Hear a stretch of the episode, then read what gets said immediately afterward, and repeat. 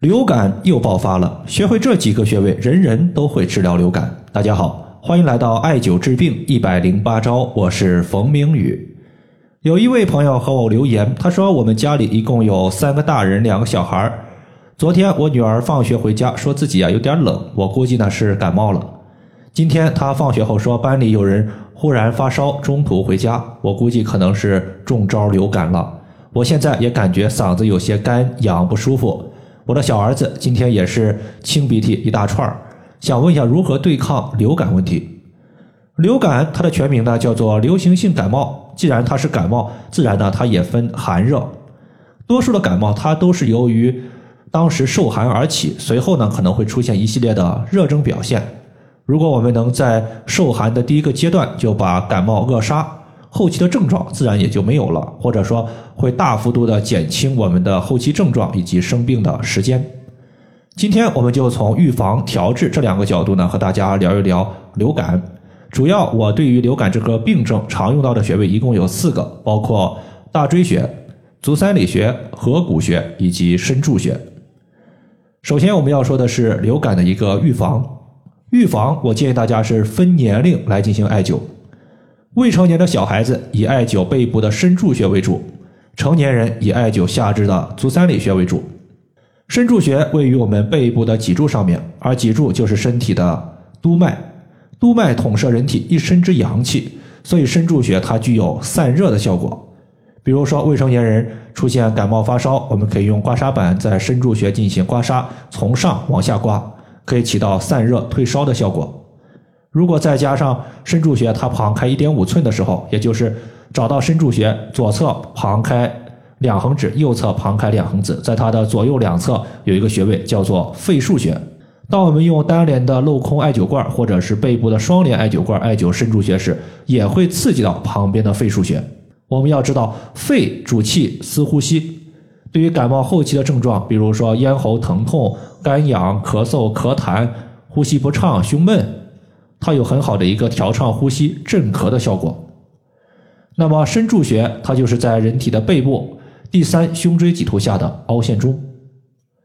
第二个穴位叫做足三里穴，这个穴位属于胃经，同时它也是调节脾胃功能的重要穴位。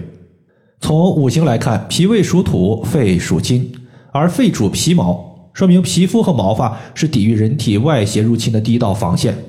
如果我们的第一道防线不够致密，那么外邪就有可能会入侵人体，导致流感。这时候就要调补肺气，使我们的防线变得致密。而足三里穴它就是一个变相辅助调肺的穴位。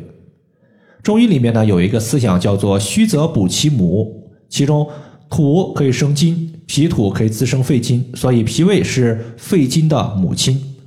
艾灸足三里穴调补脾胃，它就是在变相的调肺，变相的增强皮肤抵御外邪的能力。在上个月，有一个患者说自己感冒的频率比之前少了很多。之前呢，他每个月肯定会至少感冒一次，没有例外。最近呢，他一直在艾灸肺腧穴、气海穴以及足三里穴。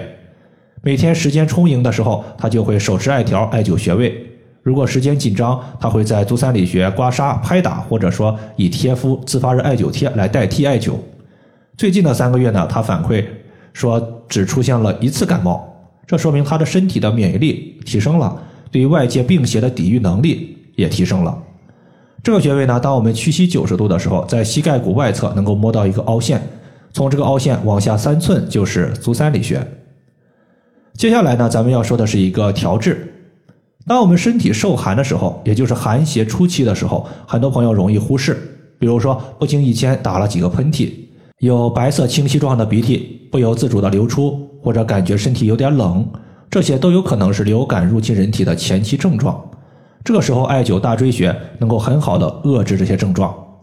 大椎穴它和身柱穴一样，都是脊柱上的穴位，唯一的不同点就是身体的六条阳经交汇于大椎穴。阳经可以扶阳气，那么大椎穴所在的督脉也就是脊柱，统摄人体一身的阳气，因此大椎穴我们也叫做阳中之阳。穴位具有双向调节的作用。当我们受寒的时候，艾灸大椎穴能够驱散身体之中的寒邪；当我们高烧的时候，温度过高的时候，艾灸大椎穴它还能够降低身体的一个高烧。我的两个孩子呢，基本上很少吃那些感冒药或者是退烧药。如果体温在三十八度五或者是三十九度以内，孩子在睡觉的时候，我会把自发热艾灸贴贴在孩子的大椎穴。只要孩子说他不闹腾，精神不是特别的萎靡，基本上第二天就恢复的差不多了。那么，当我们低头的时候，颈部会有一个高骨凸起，在高骨下方的凹陷就是我们的大椎穴的所在。如果说孩子的体温在流感发烧的时候超过了三十九度，这个时候我们单用贴敷艾灸的方法可能就来的比较慢。我们呢可以考虑在耳朵尖儿用三棱针或者是一次性的血糖针把局部的皮肤刺破，用手挤出三五滴血液。如果不敢放血的话，用手按揉这个部位。掐按耳朵尖儿，同样呢也是有效的，只是整体的效果要偏弱一些。如果效果偏弱，这个时候呢，大家可以再搭配一个曲池穴。曲池穴呢，当我们弯曲手肘呈四十五度的时候，肘横纹外侧端的尽头就是曲池。这个穴位呢，它也是一个清热解毒、消炎的大穴位，也有退烧的效果，可以和耳尖穴相互搭配。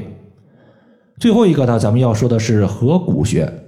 合谷穴对于流感来说，它既有预防的作用，它也有治疗的效果。因为合谷穴它能够解表，就是把身体之中的寒邪给排出体外。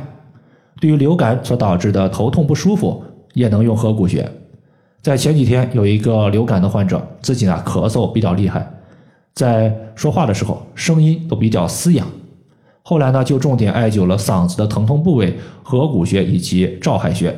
一周之后，流感好了，嗓子哑也好了，所以合谷穴它的功能是比较全面的，基本上流感它所导致的各类症状都能用。在找的时候呢，我们可以五指并拢，大拇指和食指肌肉隆起的最高点就是合谷，或者的话，你把我们的右手的拇指和食指张开，呈现九十度，把左手大拇指这个指关节的横纹压在右手的虎口上。然后指尖所对的位置就是合谷。另外呢，我需要提示一点，就是流感的患者，他容易在我们的身体上半身出现阳性的反应点。比如说，我们针对背部和胸部进行检查的时候，看一下患者有没有哪里的皮肤颜色偏红，或者说是偏暗黑。点按之后，发现这个地方孩子的疼痛感比较强，那么这个地方就是阳性反应点。针对这个位置，我们进行按揉、刮痧、艾灸或者是放血。它能够很好的解决阳性的一个流感不舒服症状。大家在流感或者是感冒的时候，一定要找到这些反应点。这些反应点有的时候呢，比我们的传统穴位它的整体效果来的会更快一些。大家遇到的时候可以试一试。以上的话就是我们今天针对流感它的一些调治方法，就和大家分享这么多。如果大家还有所不明白的，可以关注我的公众账号“冯明宇艾灸”，姓冯的冯，名字的名，下雨的雨。感谢大家的收听，我们下期节目再见。